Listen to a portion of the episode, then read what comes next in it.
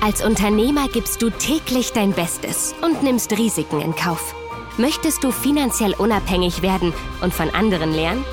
Der Erfolgreich-Podcast von Wirtschaftsberater und Finanzexperte Sven Lorenz bietet dir interessante Sichtweisen und Lösungsansätze mit erfolgreichen Unternehmern als Gäste.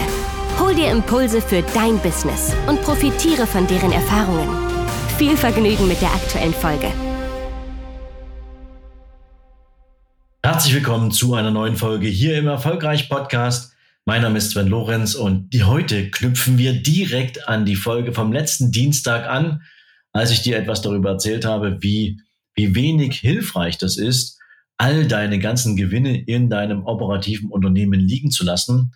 Und deswegen möchte ich mit dir heute einmal darüber sprechen, was sind denn eigentlich clevere, smarte, intelligente Strategien und die dazu passenden Strukturen, die du nutzen kannst, um deinem Geld, deinem Kapital auch eine maximale Pflege zukommen zu lassen, ohne dass permanent das Finanzamt seine Hand in deiner Tasche hat. Ich möchte allerdings mal einführen, dass wir im Prinzip ja, egal ob du jetzt angestellt bist und nach deinem Abzug von Lohnsteuer und deinen ganzen Ausgaben, die du hast, ähm, Vermögenswerte privat aufgebaut werden können, die du dann, wenn du einen guten Berater hast, hoffentlich sinnvollerweise in irgendeinem Investmentprodukt oder in einem Investmentportfolio aufgebaut hast. Viele Menschen haben das im Privaten gemacht. Sie haben also ein privates Investmentdepot und verwalten dort ihre entsprechenden Investments drin.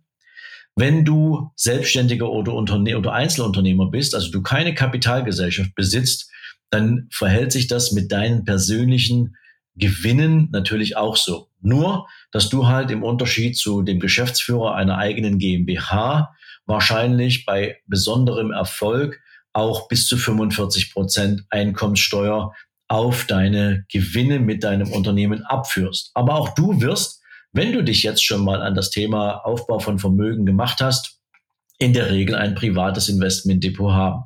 Ob du das, wie gesagt, mit einem Banker gemacht hast, ob du das bei einem freien Berater gemacht hast, ob du es selbst verwaltest, wie auch immer, aber die meisten nutzen halt ein privates Investmentdepot dafür.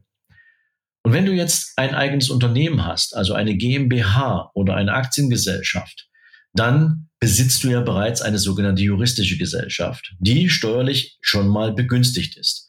Das heißt also, die Gewinne, die du mit einer operativen GmbH machst, vorausgesetzt du machst sie natürlich, die werden innerhalb der operativen Gesellschaft eben nur zu 30 Prozent besteuert. Roundabout. Das hängt jetzt ein bisschen vom Gewerbesteuerhebesatz der jeweiligen Kommune ab, aber im Prinzip kannst du unterstellen, dass deine operative GmbH also circa 30 Prozent Körperschafts- und Gewerbesteuer abführen muss auf den jeweiligen im Jahr erzeugten Unternehmensgewinn.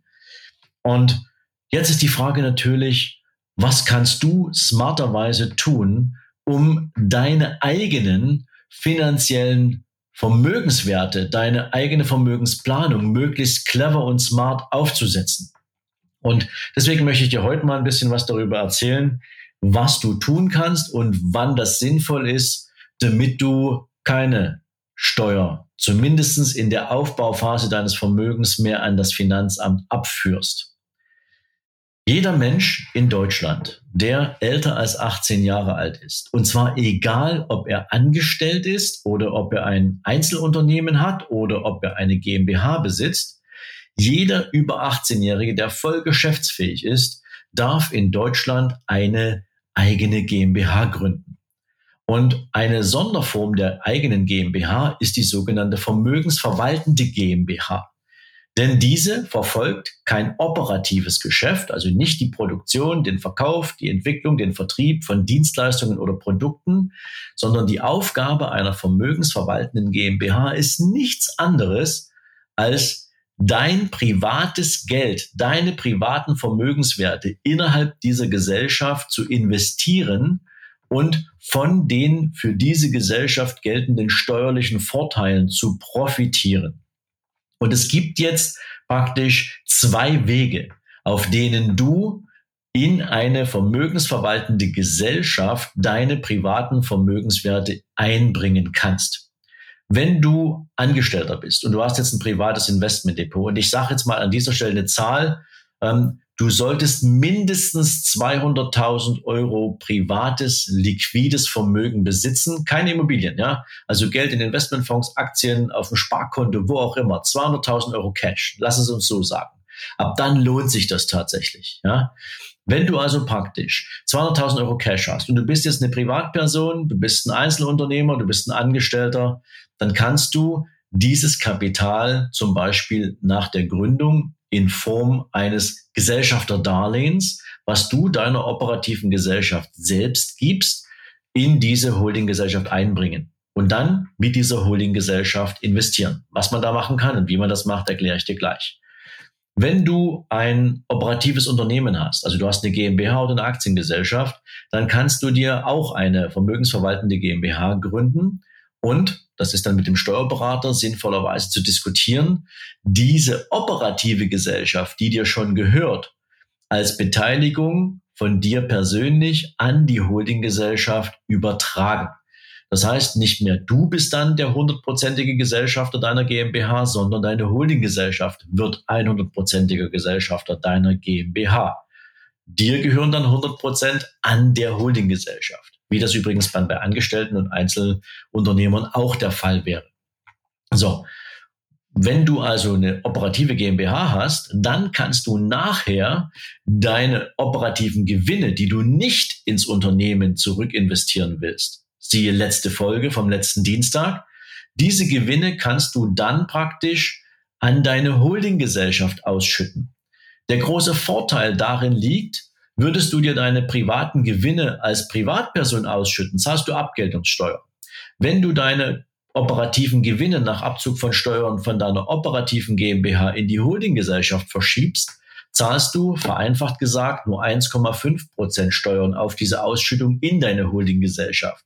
Es bleiben also roundabout 25 Prozent mehr bei dir, als wenn du es dir privat ausschütten würdest. Und das macht im Sinne von Zinseszinseffekten nachher schon mal unglaublich viel aus. So, jetzt nochmal zusammengefasst, egal ob du angestellt bist, ob du ein Einzelunternehmen hast oder ob du eine operative GmbH hast, wenn du dir jetzt eine Holdinggesellschaft gegründet hast und sprich uns natürlich gern an, wenn du wissen willst, wie das geht und was da alles dazugehört, dann kannst du, wenn das Kapital in deiner Holdinggesellschaft ist, natürlich genauso wie du es privat tun würdest, frei entscheiden, wie dieses Kapital investiert wird. Über die Vermögensverwaltung bei uns beispielsweise betreuen wir eine Menge Holdinggesellschaften von vermögenden Privatpersonen, weil die das nicht selber machen wollen und weil es in einer Holdinggesellschaft einfach auch viel entspannter ist, diese ganzen Sachen über einen Vermögensverwalter zu machen. Aber du kannst das genauso privat machen, weil du kannst praktisch ein Konto und ein Investmentdepot auch über Online-Banking für eine Holdinggesellschaft aufsetzen und dann selbst da drin agieren. Das funktioniert also wunderbar. Ich kenne auch Menschen, die machen das so. Der große Vorteil ist jetzt der, wenn du dein Kapital in einer vermögensverwaltenden Gesellschaft hast, in deiner eigenen vermögensverwaltenden Gesellschaft, und du machst beispielsweise Gewinne mit Aktien, dann werden diese Gewinne mit Aktien innerhalb dieser Holdinggesellschaft nicht mit Abgeltungssteuer besteuert, wie bei dir privat, sondern sie werden eben auch nur mit 1,5 Prozent Steuer besteuert. Und zwar so lange, wie du dir kein Kapital aus dem Unternehmen entnimmst.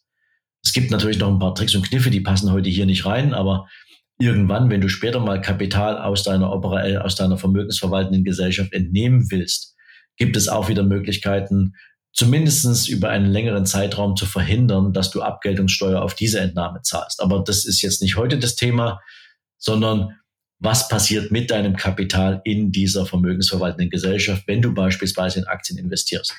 Du kannst aus einer vermögensverwaltenden Gesellschaft heraus auch Tochtergesellschaften gründen. Das machen zum Beispiel viele für ihren Bestand an Immobilien. Sie gründen eine sogenannte Immobilienbesitzgesellschaft mit der vermögensverwaltenden GmbH, bringen dort ihre Immobilien ein und verwalten dieses Immobilienvermögen da drin. Das macht allerdings nur dann Sinn, wenn du wirklich Bestände halten willst und sie eben zum Erwerb sozusagen von oder zur Ausschüttung von entsprechenden Mieterträgen dauerhaft genutzt werden sollen, weil du ansonsten in einer vermögensverwaltenden in einer, in einer ähm, Investment, in einer, in einer Immobiliengesellschaft natürlich die, diesen Vorteil von zehn Jahren steuerfreier Haltefrist äh, beim Verkauf von Immobilien äh, aufgeben würdest. Aber das ist ein anderes steuerliches Thema. Wichtig ist hier, jeder Mensch in Deutschland mit mehr als 200.000 Euro kann eine vermögensverwaltende GmbH gründen. Und wenn dir das dein Banker bisher nicht gesagt hat oder dein Vermögensverwalter bisher nicht gesagt hat und du hast diese Vermögenswerte, dann hast du über die letzten Jahre unglaublich viel in Abgeltungssteuer verschenkt, die eigentlich hätte zum Aufbau deines Vermögens wesentlich beitragen können. Punkt eins. Ja, Punkt zwei ist natürlich auch der, dass du in einer vermögensverwaltenden GmbH alle die alle Kosten, die anfallen im Kontext von Geldanlage, Investitionen mit deinen operativen Gewinnen dieser Investitionen verrechnen kannst, was dir als Privatperson überhaupt nicht möglich ist. Du kannst als Privatperson praktisch aktuell keine neuen Kursverluste gegen Kursgewinne rechnen. In einer Holdinggesellschaft kannst du das. Du kannst zum Beispiel auch keine Seminarkosten für irgendein Investmentseminar oder für ein Trading-Seminar oder was auch immer du da machst nicht gegen deine Gewinne aus Aktien zum Beispiel abrechnen. Das geht nicht. Du kannst die Kosten für deinen Steuerberater nicht gegen deine Gewinne absetzen. Geht nicht. Also all diese ganzen zusätzlichen Vorteile, die eine Holding so mit sich bringt, kann jeder Mensch in Deutschland nutzen, der private Vermögenswerte in unserer Rechnung mal so größer 200.000 Euro hat. Und das ist natürlich ein Modell, das, was, was, was, die, was, was wenige Menschen nutzen, leider Gottes, es hat einfach viel damit zu tun, dass natürlich viele sagen, okay, ähm, ich habe noch nie eine GmbH besessen, ich bin angestellt, ich weiß nicht, wie das geht und das ist mir zu kompliziert. Naja, gut, wenn du dann lieber 26,375 Prozent für deine Erträge, die sich zumindest auch aus dem Kapital ergeben, für was du ja schon mal viel mehr Steuern bezahlt hast, ähm, okay bist, dann ist das so. Ja, wenn du allerdings 25 Prozent mehr zum Wiederanlegen haben willst und das über mehrere Jahre, über viele Jahre beispielsweise und dann natürlich Vermögensaufbau aus dem Zinseszinseffekt heraus in Größenordnungen produzieren willst, dann lohnt es sich für dich definitiv über dieses Holding-Modell mal nachzudenken.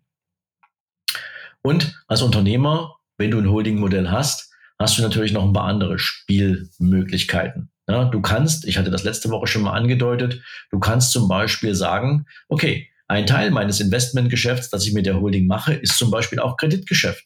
Ich kann meiner operativen Gesellschaft ein Darlehen geben. Ich habe mir zwar vorher aus der operativen Gesellschaft Gewinne entnommen, auch die habe ich nur zu einem sehr geringen Steuersatz besteuern lassen, aber wenn mein Unternehmen jetzt mal Liquidität braucht und du gehst jetzt zu einer Bank und sagst, hey, liebe Bank, ich brauche mal ein Betriebsmitteldarlehen über 200.000 Euro und deine Bank sagt, ja, kannst du gerne haben für 10 Prozent plus, dann kannst du sagen, liebe Bank, wisst ihr was? Ich wollte euch jetzt einfach nur ein Geschäft anbieten, aber wenn ihr so frech seid und solche horrenden Zinsen verlangt, obwohl ich so ein gutes Unternehmen habe, dann zahle ich mir die 200.000 Euro für 1,5 Prozent aus meinem einzelnen, aus meiner eigenen Holdinggesellschaft heraus. Und dann könnt ihr euer Geschäft mit denen machen, die bereit sind, eure Wucherzinsen zu bezahlen. Ja, auch das ist eine Option. Ja, du kannst dann damit sogar noch in deine, in deine vermögensverwaltende Gesellschaft Zinserträge reinholen. Die werden ein bisschen mehr besteuert, aber am Ende des Tages geht es darum, wie liquide kannst du dich und dein Unternehmen selber steuern, insbesondere wenn du eine operative Gesellschaft zusätzlich hast.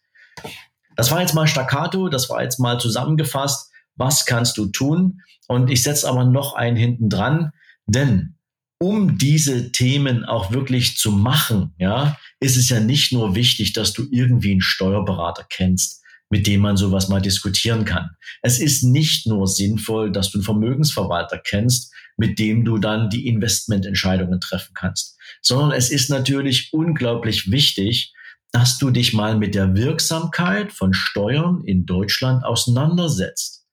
Ich selbst bin kein Steuerberater, aber ich habe die letzten acht Jahre unglaublich viel über das Thema Steuern gelesen, gelernt, selber erlebt meine ganzen Strukturen danach aufgesetzt und kann dir heute sagen, dieses Verständnis von Steuern hat dazu geführt, dass ich mit meinen Unternehmen aus steuerlicher Perspektive und in der Entwicklung meiner Vermögenswerte ideal aufgestellt bin, obwohl wir in Deutschland ein Hochsteuerland sind, habe ich eine sehr geringe steuerliche Belastung.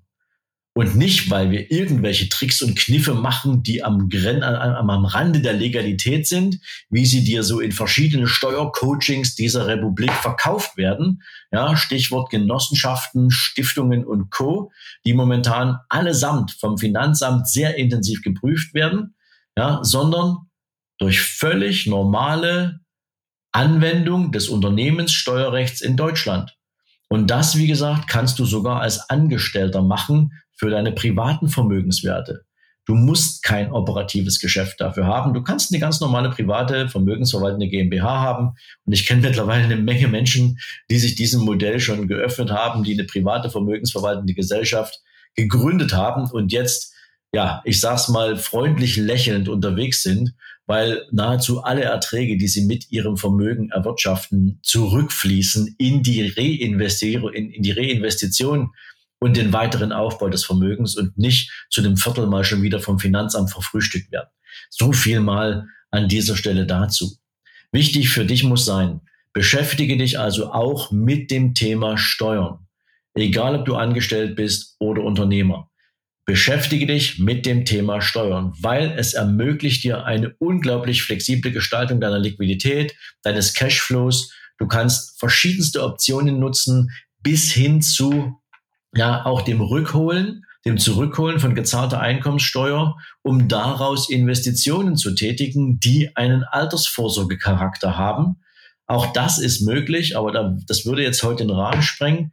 Wichtig muss für dich sein, du kannst und darfst und in meiner Wahrnehmung solltest du dich unbedingt, wenn du mindestens 200.000 Euro privates Kapital hast, mit dem Thema vermögensverwaltende Gesellschaft auseinandersetzen, wenn du von steuerlichen Vorteilen profitieren willst, wenn du gute und clevere Investmententscheidungen treffen willst, wenn du einen hohen Zinseszinseffekt nutzen willst in der Aufbauphase deines Vermögens, dann ist es sinnvoll und richtig. Und natürlich gehört es sich an dieser Stelle auch, dass ich dir sage, wenn du zu diesem Thema Fragen hast, kannst du uns jederzeit ansprechen. Du kannst jederzeit auf mich zukommen. Insbesondere natürlich über den Zugang in der Wealth Academy oder komm einfach über die Website, über unser Kontaktformular auf uns zu. Wir nehmen uns dann natürlich gern die Zeit und sprechen mit dir darüber, wenn dich dieses Thema persönlich interessiert. Das war mal so ein Schlusswort in eigener Sache. Ich wünsche dir jetzt zumindest mal in der Auseinandersetzung mit deinen Optionen und Möglichkeiten viel Freude und wir hören uns in der nächsten Folge. Bis es soweit ist. Bleib erfolgreich. Bis dann. Ciao, ciao.